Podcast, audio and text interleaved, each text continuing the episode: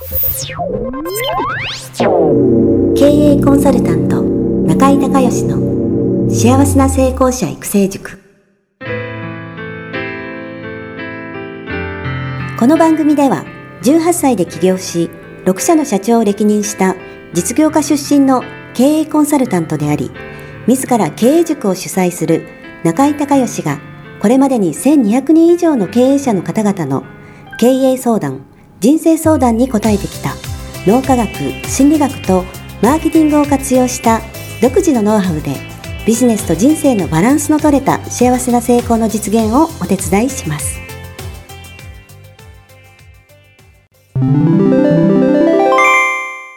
中井隆義経営塾よりお知らせです。全国から約1400名の経営者起業家が集う中井隆義経営塾第19期生の募集が始まりました。つきましては、中井隆義経営塾幸せな成功者育成6ヶ月間ライブコースのエッセンスを凝縮した体験セミナーと説明会が2020年4月9日木曜日の東京を皮切りに大阪、名古屋におきまして開催されます。リスナーの皆さんは定価1万円のところリスナー特別価格5000円で受講していただけます。お申し込み手続きは、中井隆義ホームページ、体験セミナーと説明会、申し込みフォームの紹介者欄に、ポッドキャストと入力してください。再度アナウンスしますが、紹介者欄に、ポッドキャストと入力すると、リスナー特別価格5000円で受講ができます。体験セミナーと説明会では、脳科学、心理学とマーケティングに立脚した中井隆義独自の経営理論を頭と体で体験することができます。詳しい内容は中井隆義ホームページをご覧ください。あなたとセミナー会場でお目にかかれますことを楽しみにしています。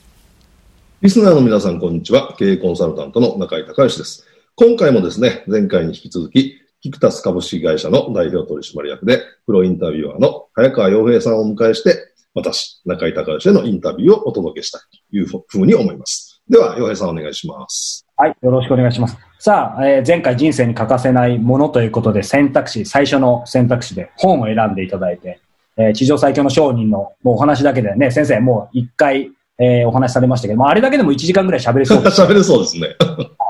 というところで、まあね、あの、まだまだお話伺いたかったんですけども、今日は、えー、先生、先週は本だったんですけども、えー、今週二つ目の選択肢は何でしょう？はい、音楽でいきましょう。おまた先生といえば音楽。さあ、音楽、何でしょう？まあ、なんでしょうね？なんでしょうというかね、あのー、曲じゃなくてね、エリック・ラプトン好きなんですよね。おおそうなんですね、うん。もうすごいね、えー、はい、思い出深い。えー、クラプトン20回ぐらい見てるんじゃないですかね。まあ、来るたびに見てるので。あ、ライブに行ってるんですね。うん、ライブに。で、アルバムは全部もちろん持ってるし、はい、で、えっ、ー、と、あ、私あの、リスナーの皆さん知らない方いるかもしれないですけど、本業はミュージシャンで、あの本業、本業ですか？本本業ミュージシャンの。副業ですか、成功されでね、あの、全然売れてないので、あの、ライブをたまにやってるんですけど、あの、やるたびにお金がどんどん出ていくので で、かっこいいなんで、あの、ライブハウスもね、その汚いライブハウスとかも嫌でしょ、この年で。だからた、誕生日にね、7月が誕生日なんですけど、大体いいライブハウスを貸し切ってですね、そこで、えー、僕の中井塾のメンバー、えー、一人プロもいるんですけど、まあミュージシャン、全員中井塾の、えー、マジックランプスってバンドを組んでまして、ね、はい、えー、大体1時間ぐらいのライブをやってるんですけど、今年もね、えー、やろうと思ったんですけど、ちょっとこのコロナの影響でね、どどうなるかわかんないんですけど、まあ12月にできたらいいかなと今思ってるんですけど、うん、去年はね、あの、六本木のバードランドっていうね、あのすごい老舗のジャズのライブハウスがあって、そこを借り切りましてね、そこはもう40年ぐらいやってるんじゃないですかね。すごいいいライブハウスで、で、そこで、えっ、ー、と、中塾の人たちが100人ぐらい来てくれて まあライブやったんですけど、あのー、もう毎回やるたびにね、えー、すごい、すごい持ち出しなんですよ。いいとこで売れないミュージシャンそうそうそう。売れないミュージシャンの割にいいとこでやるんで、結構大変なんで、はい、メンバーも8人って多いんで、結構ね、スタジオ借りて練習して、あとご飯食べにおごったりするじゃないですか。それだけでも結構かかるし、であと毎回、あの、えっ、と、T シャツをね、えー、作って、それを、あの、参加者にみんなプレゼントしてるんで、僕の誕生日の年の入った。はい、えー、で、それはお金かかったりとかね。あとは、あのえー、せっかくなんで、こう、うん、な、なかなか年に1回しかやれやれないんで、えー、ビデオ撮影もしてもらってね。中井塾の人にそのビデオを撮って編集する人がいるのに頼んで、はい、えー、で、それを DVD にして焼いてもらって、やってまたそれ配ったりとかするんで、結構な金額がね、かかるんですよ。想像しただけでもかかりそうですね。そうそうそう。で、この間ね、元ね、電通の、えっ、ー、と、アートディレクター、部長の人がね、中井塾いるんですけど、そのビデオを見てね、中井先生、これやりすぎですよ。これカメラ4台入ってるでしょって 見破られて。あ、わかるんですね、そうそうそう。電通の AD だから、カメラのカッカット割りで、これ4台使ってるでしょちょっと、あの、あのアマチュアとしてはやりすぎじゃないんですか注意されたんですけど、いやいや、プロですから大丈夫です、みたいな。そんな感じでね、えやってまして、で、もう毎回ね、あのー、オープニングはエリック・クラプトンの、え Wonderful Tonight、もう決まってるんです。この、えっ、ー、と、D、D マイナーのあのアルペジオのイントロで、えー、演奏が始まって、ちょっとずつみんなメンバーが入っていって、そこで僕が、えー、MC するんですよね。皆さん今日はありがとうございます、みたいな。で、こう今日はこんな、こんな、こんなで、えー、こうやります、みたいな。で、で、ライブがそこから1時間ドーンと始まる。これはもう欠かせないですね、人生にね。だから、なんていうのかな。エリック・クラプトン、 Wonderful Tonight、一曲って言われたら、 Wonderful Tonight なんですけど、うん、でもその、ミュージシャン一人って言われたら、やっぱりエリック・クラプトン。うん。で、あと、この間のライブは、えー、っと、ティアーズ・イン・ヘブンもやりましたね。うん。うん、まあ、いろいろ、あの、ですけどね。もう初めてのね、クラプトンとの出会いはね、衝撃で。あ、まさにそれを聞きたかった。そうそう。はい、えっと、えっと、僕ね、えっと、中学、高校と、有働音楽事務所でバイトしてたんですよ。本当ですか？うん。あの、警備員。あの、場内の警備、警備員ね。で、はい、えっと、当時ね、僕の同級生が仕切ってて、うん、そういう学生のバイトを集めて、で、それを、えー、まあ、有働に紹介するみたいな やつがいてね。で、その、彼は、その全部の京都ですからね、当時、京都会館、うん、京都会館の有働主催のの、えー、ライブは、えー、のバイト集めはその、その彼がやってるんですよ。うん、ケイ君って言うんですけど。あのね、えっと、お茶のね、有名なやつ、ちょっと名前忘れておきますけど、テレビでコマーシャルしてますけど、そこで、京都のお茶屋の、お茶って、お茶畑のお茶？お茶屋の息子で、で、彼が仕切ってて、えー、で、僕らはみんなバンドマン、もう中学2年からバンドやってますからね。バンドマンだから、あの、そういうクラプトンとか、そういうの好きだから人気あるんだけど、でもね、えー、っと、ジャニーズとか多いの。ジャニーズ。うん で。ジャニーズとか聞きたくないでしょもうその、そもそも誰が誰かもわからないし、歌も、ね、申し訳ないけど、その上手くないし、で女の子ばっかりがキャーって言うと、わーってやってるだけなんで、だからね、ジャニジャニーズと、それからヘビメタ。うるさいんですよ。僕は一番前のスピーカーの前のところの一番最前列の警備隊なんで、もう、もうあのー、ライブ終わったら頭痛くなるのね。だから、な、その人気ないんですよ。ジャニーズとヘビメタは。で、いわゆるロックっていうのはすごい人気があるんだけど、はい、その人気があるやつをいいところで、まあ警備員しながら、ただで見れるわけじゃない、ライブが聞けるわけじゃないですか。うん、で、その一番いいとこの席をね、その警備の場所を取るには、これそのね、K 君とやっぱり、こう、交渉して、で、やっぱり K 君の、あのー、言うやつも行かないといけない。そういう人気のね、ジャニーズとかヘビメタとか。で、僕はそれをちゃんと行くから、僕が好きなクラプトンが来た時に、もう一番真ん前、クラプトンの真ん前ですよ。あの、僕の上にクラプトンがいるんだから。もうあの、あれですよ。あ、すごい。あの、今の何濃厚接触ですよ。1メーター1、もう30センチぐらい、ぐらいのところで、中学2年の時クラプトン見たんですよ。ところがね、うん、その時のクラプトンっていうのは、えー、クラプトン史上最悪の時でね、麻薬中毒から復活して、で、アル中になったんですよ。今度アル中だった。で、アル中で、えー、もう、ステージもね、あの、ベロベロに酔っ払ってきて、出てきて、で、椅子座って、え、引いて、で、当時まだ緩かったよね。あの、灰皿がね、あるんですよ。昔はね。そうそう、あの、なんか、えー、エレベーターの横とかにあったようなこう長い灰皿が、椅子があって、で、クラプトンは出てきて、タバコ吸ってほとんどギター弾かないんです で、これ、その時のバンドにね、ジョージ・テリーっていうね、セカンドギタリストがいるんですけどね、この人がね、クラプトンよりクラプトンらしいフレーズ弾く。これが、モノマネみたいな人、ジョージ・テリーっていう。で、ほとんどジョージ・テリーが全部弾いてて、で、こう、まあ、ひどい出来のライブだったんです当時ね。えその時って観客としてはすごいイラついてるのか、もうクラプトンだからしょうがないな、みたいな感じなんですか？あのね、あのー、後でドキュメンタリー映画でその時のツアーも出てきて、で、その時はもう本当になんか物投げられたりとか、あのー、客が怒って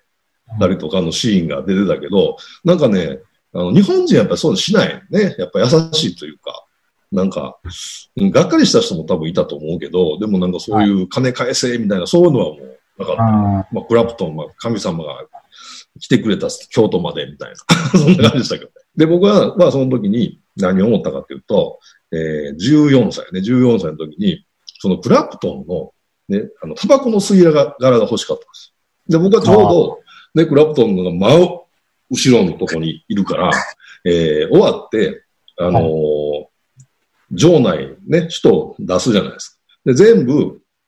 あの、撤収して空になってからしか後片付けできないんです。うん、で、空になっただったら、そのリーダーが合図をするね。僕はもうね、あの、ステージの下にいて、えー、上上がったらすぐ手の届くとこに灰皿があるから、もう楽勝でも取れると思ったんですよ。ところが、えー、なんと、俺と同じことを考えてる奴がいっぱいいて、いっぱい。いっぱいゆっくり、あのー、取ろ、取れると思って、あの、ステージに上がったら、もうね、10人ぐらいのやつが、灰皿めがけて走ってくるんだよ。他にやることあんだろ。ダッシュで。で、なんとか一本、吸い殻をキープ、ゲットして、えー、で、その時、いつも、同じバンド組んでた3人で、3人でバンド組んでたんですけど、あのー、その3人で、キャメルの吸い殻ね、持って、えー、いつも終わってからそのバイト代もらって、えー、ラーメン食べて帰るんですけど、ラーメン屋に行って、で、えー、その時まだね、あのー、えー、中2だから、タバコも吸ってないし、マッチ持ってないから、ラーメン屋の親父にすいませんけど、ちょっとマッチ貸してくださいって言って。で、それ、吸い殻に火つけて3人で吸って、えー、これでも俺の中に神様が入ったみたいな。なんかそういう経験が、経験がそっからね、えー、っと、ほぼほぼ、一回だけね、サラリーマンやってた時に、えー、仕事が、あの、忙しくて行けなかったんですよね。でもそれ以外のツアー多分20回ぐらいは、その、中学校で、うん、見て以来のやつは全部行ってるんじゃないですかね。そのぐらいってことは20回以上行ってると思う。ええー、先生、その、それこそ難しいかもしれないですけど、なんて言うんでしょう。もし先生がまあ縁があってクラプトンと本当に会える。はいはい。とったら何をしたいか、もしくはなんかどんなこと聞いてみたいってあります？えっ、ー、とね、聞いてみたいというより、なんかね、あの、アドリブでギター弾いてほしい。ああ。その、その時のインスピレーションで、例えば、僕がなんかテーマを出して、例えばなんか今、うん、例えば幸せ、ハッピーとか、えー、平和、ピースとかなんかそういう。キーワードみたいな。なんか、そうそう、キーワードか、まあ、センテンス、曲名勝手にパッと浮かんだ、あえーねえー、例えば、ライフインピースとか、言ったら、うん、えー、クラプトンがのマーチンでアコギで、なんか、なんか弾いてもらいたいみたいな。そのインスピレーションで。だから喋りたいとかはあんま思ったことないね。その自伝も読んだし、その、そういう、ドキュメンタリー映画とかも全部見たので、うん、喋りたいより、なんかその、生で、生でこの間近で、なんか聞いて、きたの聞きたいな、みたいなのはありますね。うん。今ね、そのまあもちろんクラプトン特別ということで挙げていただいたんですけど、はい、僕もまあ先生にね、いろいろお話伺ったり、それこそ事務所伺った時にも、やっぱりもういろんな音楽の、うん、CD だったり DVD だったり、ものすごいあるので、やっぱり全般的にまあもちろんご自身でもされてますし、音楽、先生にとってやっぱ音楽特別なんですかね？いやもうノーミュージック、ノーライフですよ。やっぱりそうなんですね。うん、だから音楽がかかってないっていうことはないもんね。うん。うん、え、これこそ、そう、ちょうど聞きたかったんですけど、まあ今日はね、あの、あえて先週もですけど、そんなにこう、経営とかビジネス触れないようにと、あえて思ってたんですけど、仕事するときって音楽聴くんですか？聞くとしたら逆にこういう音楽聴くとか。あ、聞いてますよ。あのね、仕事中はね、基本的には歌のないやつね。ああ、やっぱりそうなんですね。うん。で、多いのはね、えーっとね、上原ひろみね。ああ、この間そう。ありましたね、はい事務所に。そうそう。それから博士太郎、うん。えー、それからジェイク島袋。ああ、いいですね。ジェイク、あの、ジェイクこの間サインもらいましたからね。あ、なんかつながりがあるんですか？んいやいやあのね、ライブ行ってね、サイン会をやってたんですよ。僕は、カマカっていうね、ジェイクの、あの、ウクレレは全部カマカっていうブランドで、でジェイクのやつは全部一本一本手作りで売ってない。うん僕はそのジェイクおすすめのウクレレが売っててね、カマカの。あのーテナーって言って、あの、大きいやつね。ジェイクがいつも持ってる大きいやつ。で僕はコンサートって言って、えー小さいサイズのやつは3本ぐらい持ってるんですけど、テナーはちょっと難しいんだよね、大きいから。で、ちょっと、あのーどうしようかなと思ったんだけど、まあいいかと思って、そこで、黒沢楽器が出て、で、ジェイクセレクトって書いてあったから、それもすぐ買って、で、そしたらサイン会行って、サインしてもらって。うんで、あの、ピックアップってわかります？あのマイク。あの、あのはい。で、カマカはね、ピあの、ピックアップがついてないので、ジェイクと同じ、あの、品番のピックアップを調べてもらって、で、それをつけてもらって、で、まあう、んざっくり25万ぐらいかな。で、あの、いいウクレレを手に入れて、今、それを、あの、ことあるごとに弾いてるんですけど。まあ、でもそんな感じかな。あと、押尾幸太郎とか、あとはあの、博士の後ろで、あの、チェロ弾いてる柏木弘樹とか、うんそういうのが多いですね。ああ、でもなんか今の話し方だけで、なんか先生が仕事してる時の音楽のイメージ湧きますね。あとね、あの、一個だけ必殺技があって、えっ、と、キース・ジャレットってね、ドイツ人のピアニスト、ジャズのピアニストがいるんですけど、えーその人のね、えーケルンコンサートっていうね、えーはい。即興の4曲だけ、えー本当の,、の即興でやったやつが、のライブ版の名版があるんですよ。これはねドイツ？うん。あのー何か自分をね、覚醒させたいとか、アイデア出して、クリエイティブなアイデアを出すときに、これ最高にいいんですよ、これ。あ、もうそれ即、即聞きたいですね。これはね、だから、その時しか聞かないけど、気合入るから。すんごい集中して、すっごい気合入って、すごいアイデア出るんですよね。これななんでかっていうとね、ちょっとスピリチュアルな話もしていいですか？ああ、はいぜひぜひ。あの、アデプトって言ってね、えーっと、まあ、日本語で訳すると、覚醒した人。アデプトっていう、そういうイニシエーションがあって、で、このキース・ジャレットが、ね、その、そのアデプトっていうエネルギーを自分の中に入れても、入れてもらって、で、覚醒者になった時の、えー、初めてのライブなんですよ。へえ。でで、僕も、あのーあとね、亡くなっちゃったけど、デイビッド・ボーイとか、あとね、はいスティングもアデプトですね。へえあの辺の人たちみんなその、その、アデプトってエネルギー入れてん自分の中に。あでもなんかある意味そういうふうに入入らないとそういうもん作れなそうですよね。うん。あ、でもね、あの、スティングなんかね、すっごいわかりやすいよ。歌詞が、アデプトになる前の曲となってからの歌詞が違うから。もう超スピ系にいってるから。明らかに違うんです明らかに違うんですよ。ぜ前後で歌詞が。そうか。うん。だからそのアデプトエネルギー全開なんでね。うんあの、もうすんごい集中して、すんごいアイデア湧きますよ。そのケルンコンサート。えーそのキース・ジャレット、ケルンコンサートをうん。早速、これはちょっと、要チェックですよ、皆さん。はい ねクリエイティブっていうとみんなこれは嬉しいなと。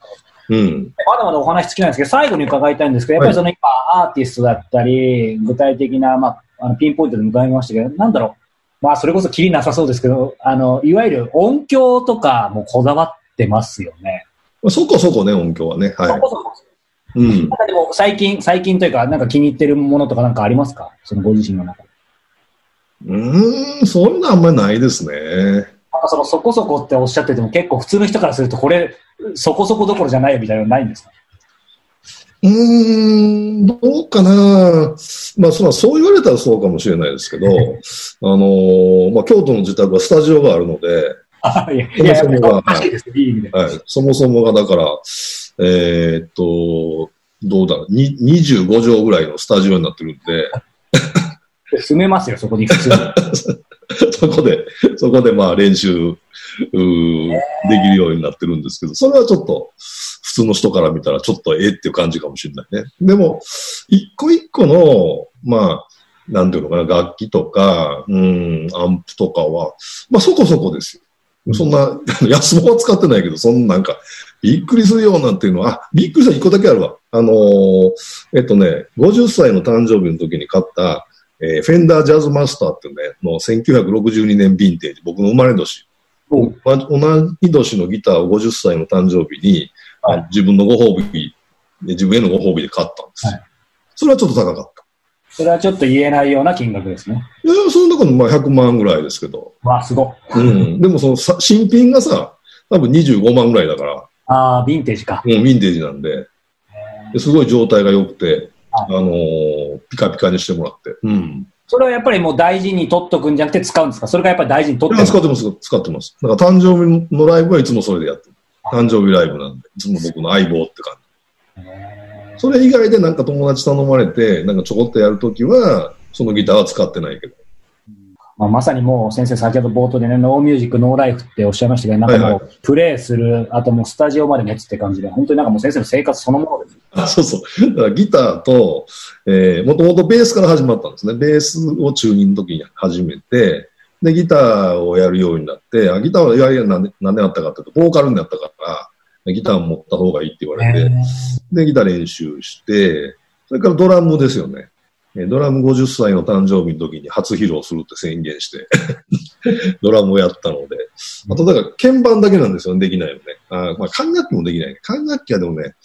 できるイメージがないね。へーうんちょっと難しいね、あれはね。はい。あと、鍵盤はチャレンジする可能性あるんですか？ね鍵盤は鍵盤はね、うん、鍵盤はちょっと考え中。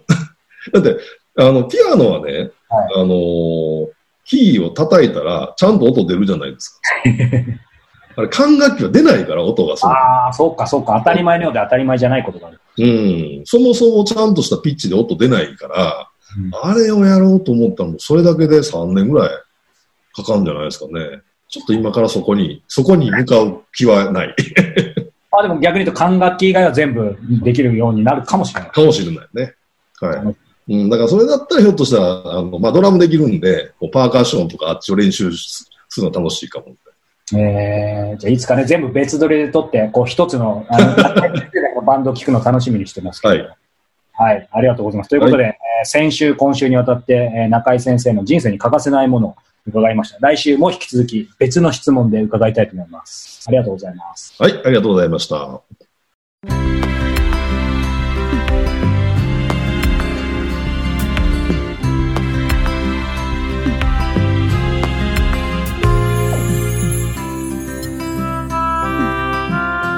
番組はいかがだったでしょうか？